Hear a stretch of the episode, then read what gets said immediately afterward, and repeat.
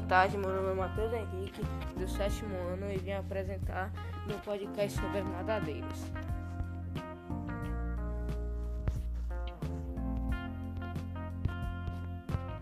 As nadadeiras são estruturas externas que muitos animais aquáticos possuem para auxiliar na natação e equilíbrio.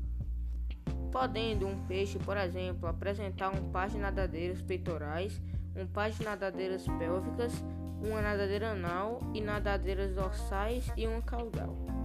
De forma geral, as nadadeiras vão apresentar a funcionalidade de ajudar, neste caso, os peixes a se manter com, esse, com equilíbrio e estabilidade na água, do mesmo modo que ajuda na movimentação do organismo e até mesmo auxiliando algumas espécies a ficarem de repouso.